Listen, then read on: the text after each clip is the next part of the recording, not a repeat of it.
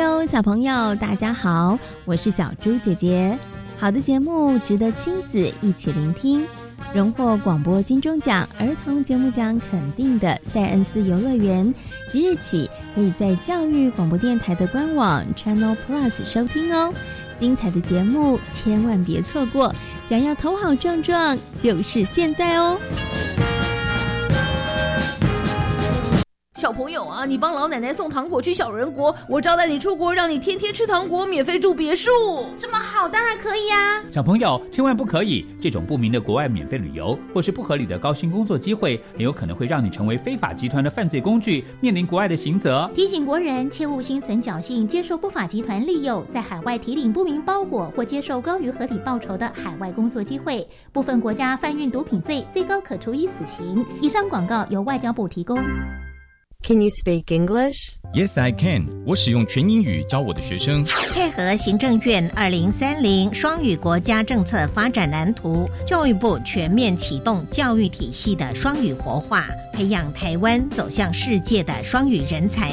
教育部将强化中小学英语听力及口说练习，推动中小学部分领域或学科采英语授课，并且逐步落实中小学英语课采全英语授课。以上广告，教育部提供。大家好，我们是 The Wanted 寻人启事。您现在收听的是国立教育广播电台。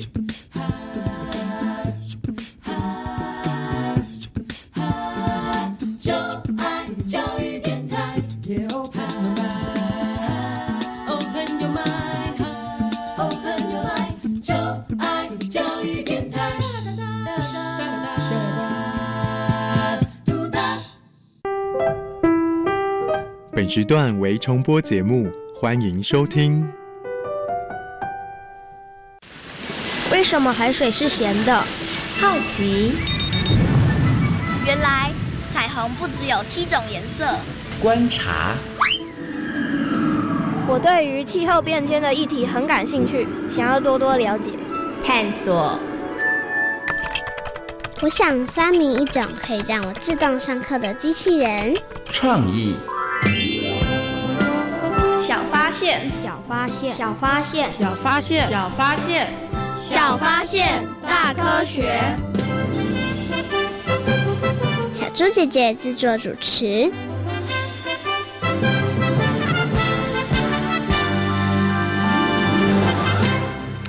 热浪席卷欧洲各地，英国、意大利、荷兰和瑞士，二零一七年夏天的气温都标至三十五度。属于温带海洋性气候的欧洲，夏天温度平均在二十七度左右，所以居民家里少有安装冷气，甚至连巴士上也少有。这股热浪让市民们无论是在家里、路上或是工作场合都苦不堪言。小发现，别错过大科学过生活。欢迎收听今天的《小发现大科学》，我们是科学小侦探。我是小猪姐姐，我是顾云熙，很开心呢，又在国立教育广播电台的空中和所有的大朋友、小朋友见面了。哇，云熙，你觉得今年的夏天热不热？超热的。那那么热的夏天，你会做什么事情啊？吹冷气啊！相信很多的大朋友跟小朋友的选择都跟云熙一样。天气太热了，就是窝在家里，或者呢是去卖场、百货公司吹冷气哦。你有没有想过啊？如果在这么热的天气头不吹冷气的话，会怎么样？会中暑吧？会中暑。那你有过这样的经验吗？就是天气真的好热，但是没有冷气可以吹。有啊，开学到学校就没有冷气吹了。所以你们的学校是不开冷气的？因为教室里面冷，连冷气都没有啊。哦，就是学校不装冷气，所以你们就只能在教室里头吹电风扇。嗯，还有拿课本扇。所以你们觉得很热的时候就拿课本扇，可是这样不会影响老师上课吗？也不会，因为老师也很热啊，所以就大家一起扇就是了。对，太热了。嗯，哎，云溪，你知道吗？太炎热的时候会对我们造成什么样的影响吗？除了中暑以外，还有热衰竭。嗯，其实这两个都非常非常的可怕。对啊，而且太热的话，有很多东西都会坏掉，像我们学校饮水机的水管就因为太热而爆掉了啊，那你们就不能使用了，对不对？对啊，就没水喝了。嗯，所以呢，天气太热，不只对人类呢会造成影响，其实对于一些物品来讲，或是对于食物来说，也会造成一些损失哦。所以啊，冷气对我们来讲真的非常非常的重要，尤其呢在非常炎热的夏天哦。云溪，你有没有想过，到底为什么冷气会被发明呢？我觉得有可能不是因为怕热才发明的。嗯，那为什么要发明冷气呢？因为有很多机械都需要冷气才可以保持它运作啊。哎，应该是这样吧？没错，哎，像我们录音室里头的冷气其实都是给机器吹的。对，好，那到底云溪的推断正不正确呢？赶快请我们的科学侦查团来帮我们调查一下哦，到底冷气机它是怎么来的呢？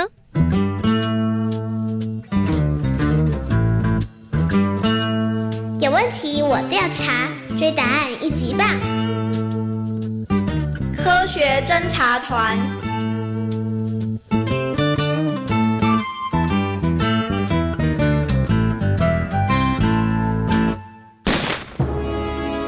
一八八一年，美国总统格菲尔德在华盛顿车站遭到了枪击，手术过后，他需要在医院休养一段时间。不过，由于病房里头的温度偏高，格菲尔德并没有办法好好的休息。啊，这里实在太不舒服了。可是医师再三交代，要您多多休息呀。能不能想个办法，让病房的温度低一点啊？为了让总统能够有舒适的休养空间，于是。有关部门找来了一位名叫做多西的矿山工程师。多西根据空气膨胀吸热的原理，在医院里头装了一台空气压缩机，使得病房的温度从三十多度下降到了二十五度以下。多西，真是太感谢你了，帮我们解决了这个难题。能够让总统先生安心的养病。我也觉得很开心。多西设计的空气压缩机是冷气机的雏形。一九零二年，有位年轻人，他的名字叫做开利。他从康奈尔大学毕业之后，就进入到了水牛公司工作。水牛公司有一位客户是沙克特威廉印刷厂。由于空气温度以及湿度的变化。使得纸张扩张以及收缩不定，油墨对位不准，无法生产清晰的彩色印刷品。于是他们只好求助于水牛公司。凯莉，你在想什么？我在想，可以利用什么方法解决沙克特威廉印刷厂的问题？想解决他们的问题，那可不容易。空气中的湿度和温度，哪是我们能控制的？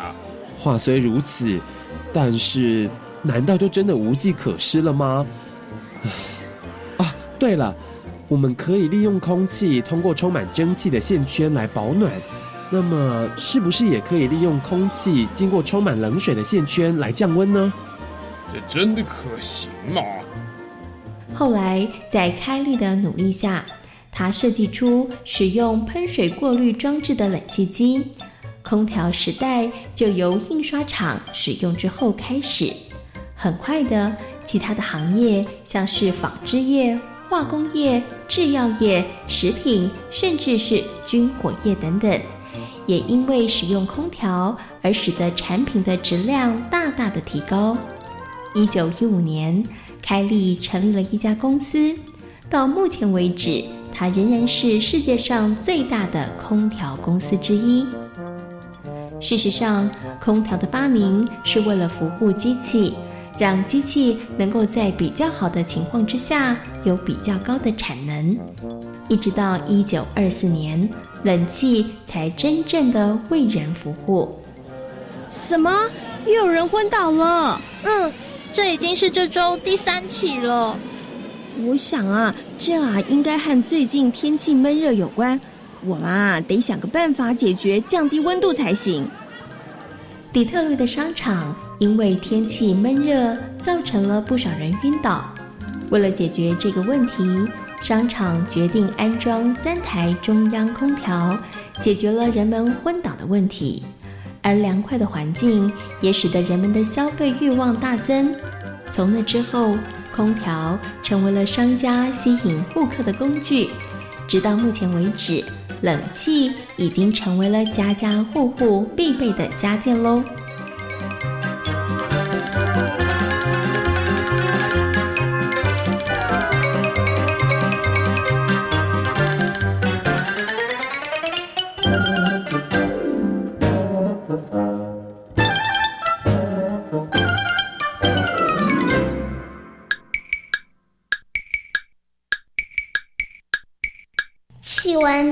别轻呼，冷气凉爽真舒服，恒温运作全有谱，少了空调好痛苦啊，好痛苦。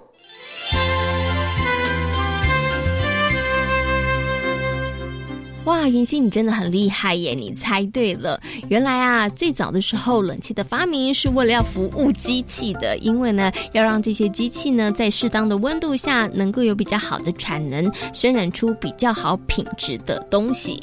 可是小猪姐姐，现在人们对冷气的需求量也很高哎。嗯，没错，在炎热的夏天里头，不吹冷气真的是受不了哦。尤其呢，现在地球暖化的关系哦，所以呢，真的是温度屡创新高哦。在很多的国家呢，都有这个热浪来袭的问题。那这个热浪呢，真的也造成了很多人的身体不适，甚至是死亡的状况哦。所以呢，冷气对于我们来讲，真的是非常非常的重要。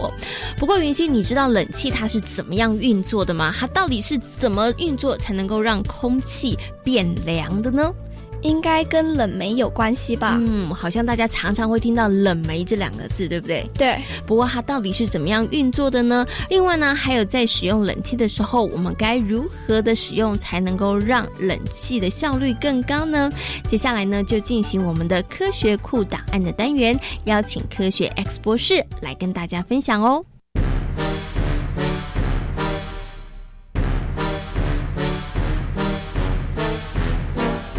科学库档案。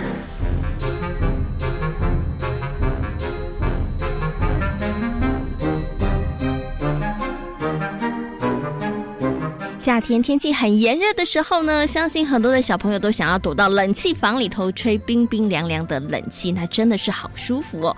不过小朋友，你有想过吗？为什么冷气可以让空气变得凉爽呢？冷气到底是怎么样运作的呢？那么在今天的科学库档案的单元当中呢，就为大家邀请到了科学 X 博士来为所有的大朋友小朋友好好来介绍一下冷气它到底是怎么运作的哦。首先呢，先跟我们的科学 X 博士问声好，Hello，科学 X。士你好，嘿，小猪姐姐好，各位大朋友小朋友大家好，我是科学 X 博士。请问科学 X 博士，夏天的时候你会吹冷气吗？会，而且有时候还吹到觉得很冷。因为夏天真的是太热了，所以呢，小猪姐姐觉得啊，冷气的发明真的是非常的厉害哦，让大家现在可以呢，在夏天的时候还是会觉得非常的舒服。不过呢，冷气它到底是怎么样运作的呢？为什么可以让这个室内的空气变得凉快呢？各位大朋友、小朋友们有没有印象？我们之前也聊过冰箱这个话题。所以冷气机所使用的原理就是，它把室内这边的空气的热量吸收掉之后呢，产生出比较凉的空气，再利用风扇把这些比较凉的空气吹到室内你们需要的角落的时候呢，就会造成冷气的这个结果。而它所吸收的热量就会从冷气机的背面，也就是从户外这一端排放掉。所以这个冷气它运作的原理跟我们之前讲的冰箱其实是有一点点相像的。对，我想大家都听过冷气要加冷媒的这一件事情。那我再简单描述一下，冷气里面有一个东西叫做压缩机，压缩机所负责的动作就是把冷媒，冷媒基本上是一种可以从液体变成气体，或者是气体又再压缩成液体的一个一个化学物质。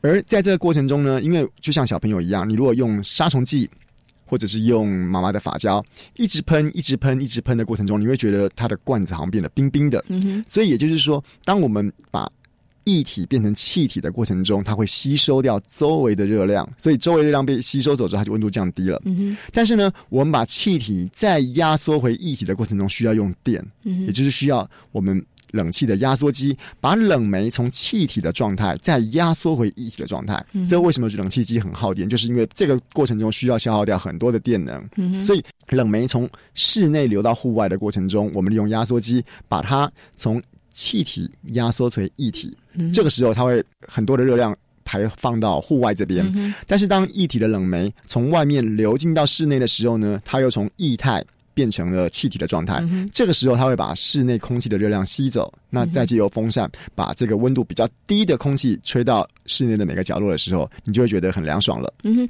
好，那刚刚科学 X 博士有讲喽，在这个压缩机运作，然后让这个冷媒运作的过程当中，它其实需要电，对不对？所以小朋友想说，哇，开冷气其实很费电，那我们就在家里头装小一点吨数的冷气，嗯这样会不会就比较不费电了呢？当然，吨数比较小的冷气，在同一个时间之内所消耗的电能的确是比较少，没有错。可是刚刚不要忘记哦，我们冷气。不是无时无刻一直在运转，只要我们室内的温度降到某一个我们设定的温度的时候，它冷气机的压缩机可能就会保持停止，而让你维持在送风的状态。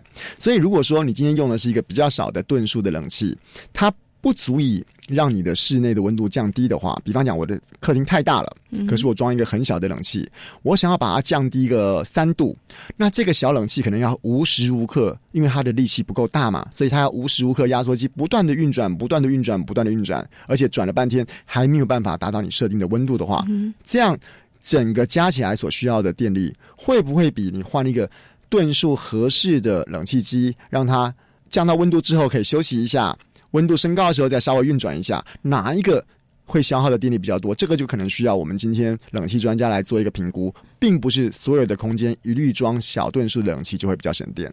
好，那其实啊，现在几乎啦，家家户户，尤其像台湾天气这么热，大家其实在夏天的时候都会开冷气，然后很多的家庭都有冷气哦。那想请问一下科学 X 博士，我们这样子大量的使用冷气啊，到底会对我们的生活造成什么样的影响？除了还有电的消耗之外，它会还会产生哪一些影响呢？当然了，我们刚刚说了哦，我们今天所有的冷气的服务，它来自的是一个热量的交换，我们把室内的热量吸走。可是呢，你不要忘记哦，我们从室内吸走的热量，它是排到户外去，嗯而且排到户外的过程中，我们还要把电。今天压缩机启动的过程中消耗的能量，跟压缩机本身自己运作过程中产生的热，通通加进去哦。所以你想要把室内弄得很凉的结果，事实上是对户外造成很多很多的伤害。哦，所以户外会变得更更热了。而且不要忘记，我们要发这些电，可能还要火力发电、核能发电、风力发电，这些能量都是非常非常多的消耗。是所以呢，接下来呢，就要请问一下科学 X 博士，小朋友到底要怎么样来聪明的使用冷气，既可以让自己凉爽的过夏天，同时又可以降低对于我们的环境的伤害呢？好，第一个最简单的方法就跟冰箱一样啦。我们冰箱想要节省它的能源的话，是不是减少冰箱开关的次数？嗯你要拿三个东西，拿五个东西，一口气把它拿完，不要让它开开关关、开开关关很多次。所以，如果我们今天要去隔壁的房间，或者是要出门开门关门的时候，我们也避免我们今天的这个门窗的开关次数，当然就会减减少我们热气从外面跑进来的机会。嗯所以一定要关好门窗。第二点啊，我们室内的温度高低，除了我们今天感受到周围的空气高低之外，有另外一部分是来自于可能我们今天日照，日照会照到我们的窗户。射进来的阳光，那些阳光也有可能加热我们桌子里、我们的桌子、我们的椅子或者我们的地板。嗯所以呢，你如果真的觉得很热的话，是不是可以把窗帘关起来哦，阻隔辐射所带进来的阳光的热量？这样也会有助于我们今天在放冷气的时候，让我们冷气可以不需要这么多的电能，就可以把我们室内的温度做适当的降低。嗯，OK，所以呢，就是有几个方法啦，就是开冷气的时候，记得门窗一定要关紧，不要让冷气然后一直外泄，这样就会让冷冷气需要不停的这个运作。再来，刚刚科学 X 博士也有讲了，就是哎，可以有些部分加装窗帘会是好一点的。然后，是不是我们的冷气温度也不要开得太低，会比较好呢？哦，这个其实是个大灾问哈，因为 H X 博士以前曾经做过一个这个题目的科展，这个当然。把冷温度不要调到太低，这个是一个好习惯，没有错。你调到太冷，当然太冷也对身体不好。但是我们刚刚前面有提到哦，今天它是一个维持温度的过程。我们把温度维持在二十六度，基本上它是一个舒适的温度，没有错。那有些冷气你把它调到太低的时候，的确它是会过度的运转，没有错。可是如果您真的要从科学上的跟耗电量来讲的话，维持在二十六度跟维持在二十四度，或是维持在二十二度，哪一个？会消耗的电力是比较多的。这个可能要随着不同的空间、不同的冷气的方式来稍微做一个深入研究，可能很难一句话来做一个结论。但是，但是我还是要说一下，我们把它开在二十六度，代表是它跟户外的温度的温差没有非常非常大。那如果是从今天两个地方的温度差造成的这个温度的呃热量的流失来讲的话，基本上温度差的越多，会有更多热量可以流失的机会，这个是没有错的。可是如果您刚刚单就耗电量来讲的话，我可能很难在这边下一个定论说二十六度是不是一定最省电。不过以使用的舒适度或者是说热量流失来讲的话，二十六度。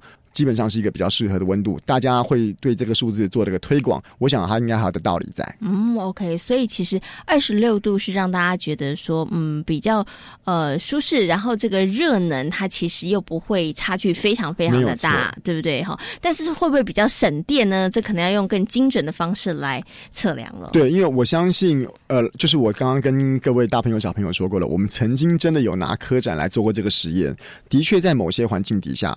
放比较低的温度，好像不见得一定会比较浪费电。嗯，对，OK OK，所以这个也是要提醒大朋友跟小朋友的啦。哈，好，那今天呢也非常谢谢科学 X 博士呢在空中跟大家做这么精彩的分享喽，谢谢科学 X 博士，谢谢大家。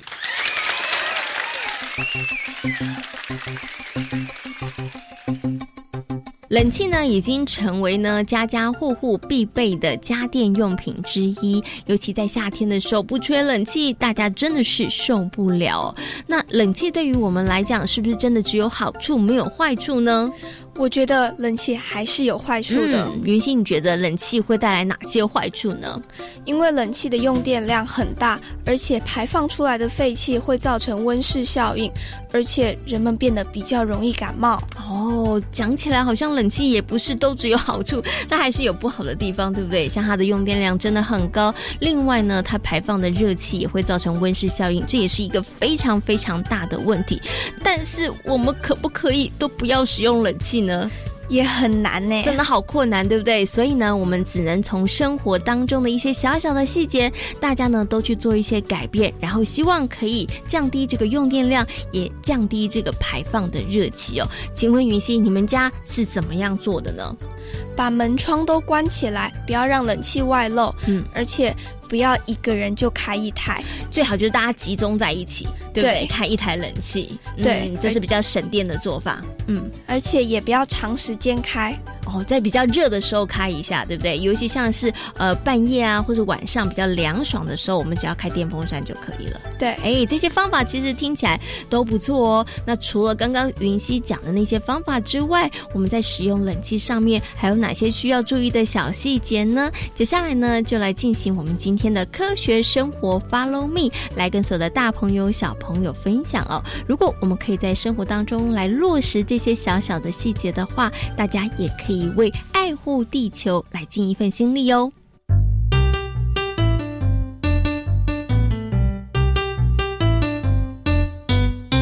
科学生活，Follow me。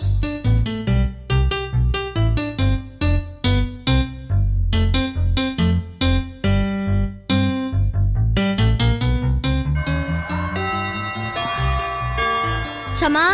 又输了？我们班这次超级努力耶！可能隔壁班有什么厉害的法宝吧？我觉得我们应该去好好了解一下。本以为我们可以拿下这个月的班级节电比赛的冠军，没想到又擦身而过。唉，五班真的很厉害，冰淇淋又飞了。我们应该再努力点，才有机会拿到冠军，吃到丁老师请的冰淇淋。可是该怎么做？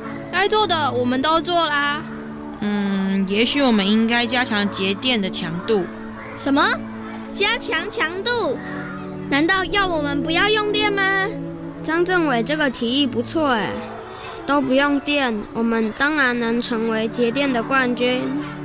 不用电？这怎么可能？不是不用电，是加强少用电。这样真的可以吗？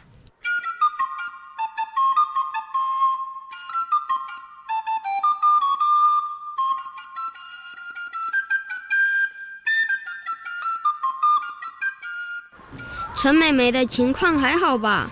嗯，她回家休息了。也许我们真的用错方法了。这次你们用的方法有点太极端喽。丁老师，节点最好的方法不就是不用吗？看起来好像是这样，不过待在过热的环境下，不仅我们的健康会受到威胁，连生活中许多的物品和食物也会受损或腐坏。为了省电而导致其他的损失，那有点得不偿失呢。好像有点耶。陈美美就是因为气温太高而中暑。完全不使用电器用品是不可能的任务。丁老师，那我们到底还有什么可以节电的好方法？对啊，我们之前用了许多方法，可是还是没办法得到班级节电比赛的冠军。你们用过哪些方法呢？只要离开教室，就随手关冷气和电灯。冷气开二十六度。开冷气时紧闭所有的门窗。其实大家用的方法都不错，不过当中还是出现了一些错误的使用方法。真的吗？嗯，像关冷气就是门大学问哦。不是不使用就应该把冷气关掉吗？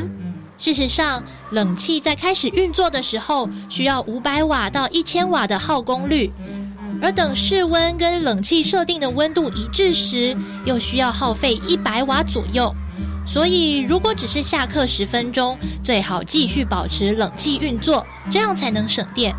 如果想更省电的话，也可以试着把设定温度往上调高一度。原来如此，我们之前全都做错了。另外，常犯的错误还有风量的设定。为了省电，不是该开启微风模式吗？吹冷气时调微风模式也是耗电的行为哦。为什么？因为冷气从启动到室内凉爽是相当耗电的。等到室内温度和设定温度相同时，耗电量则会慢慢降低。所以，如果调成微风模式的话，要达到室内温度，会需要更多的时间和电力。没错。丁老师，那我们该怎么做呢？最好的方式就是开启自动模式。自动模式会依照房间的状况，选择较为适当的风量以及风向。等到房间凉爽后，冷气会控制耗电量，保持设定温度。原来错误的使用方式根本没办法达到有效的节电，不使用也不是好方法。看来我们班得重新拟定节电计划了。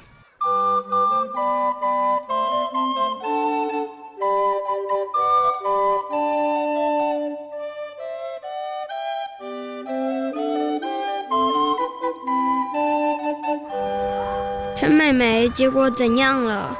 唉，又输了。怎么会？这次我们可是有新策略、新方法耶！也许别班也找出了更厉害的节电绝招。我觉得张政委讲的有道理，我们应该去问问隔壁班到底是怎么节电的。其实，我觉得能不能拿到班级节电比赛的冠军并不重要。为什么？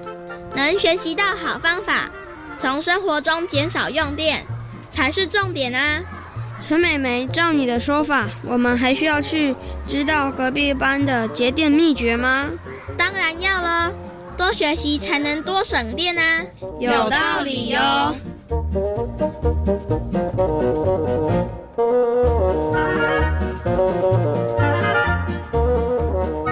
在今天小发现大科学的节目当中，跟所有的大朋友小朋友讨论到的主题是。资源再生，嗯，资源回收再利用这件事情真的非常非常的重要，因为呢，地球上的资源是很有限的。如果呢，大家没有做好资源回收再利用的话，很快的，我们可能就会面临到没有资源可以使用的状况喽。那请问一下，云溪，在我们生活当中有哪些东西是可以资源回收再利用的呢？像纸类、保特瓶、玻璃，还有铁铝罐类。嗯，其实大家平常呢，在整理垃圾的时候。后只要多用点心，其实呢，我觉得就可以把这个部分做得很好了。做好资源回收呢，真的是很重要的工作。不过呢，小虎哥哥有提醒大家了，所有的大朋友跟小朋友呢，我们要从源头惜福爱物做起哦，这样子才能够真正的避免资源的浪费哦。小发现别错过，大科学过生活。我是小猪姐姐，我是顾允熙。欢迎所有的大朋友跟小朋友可以上小猪姐姐游乐园的粉丝页，跟我们来一起认识科学哦。感谢大朋友小朋友今天的收听，我们下回同一时间空中再会，拜拜。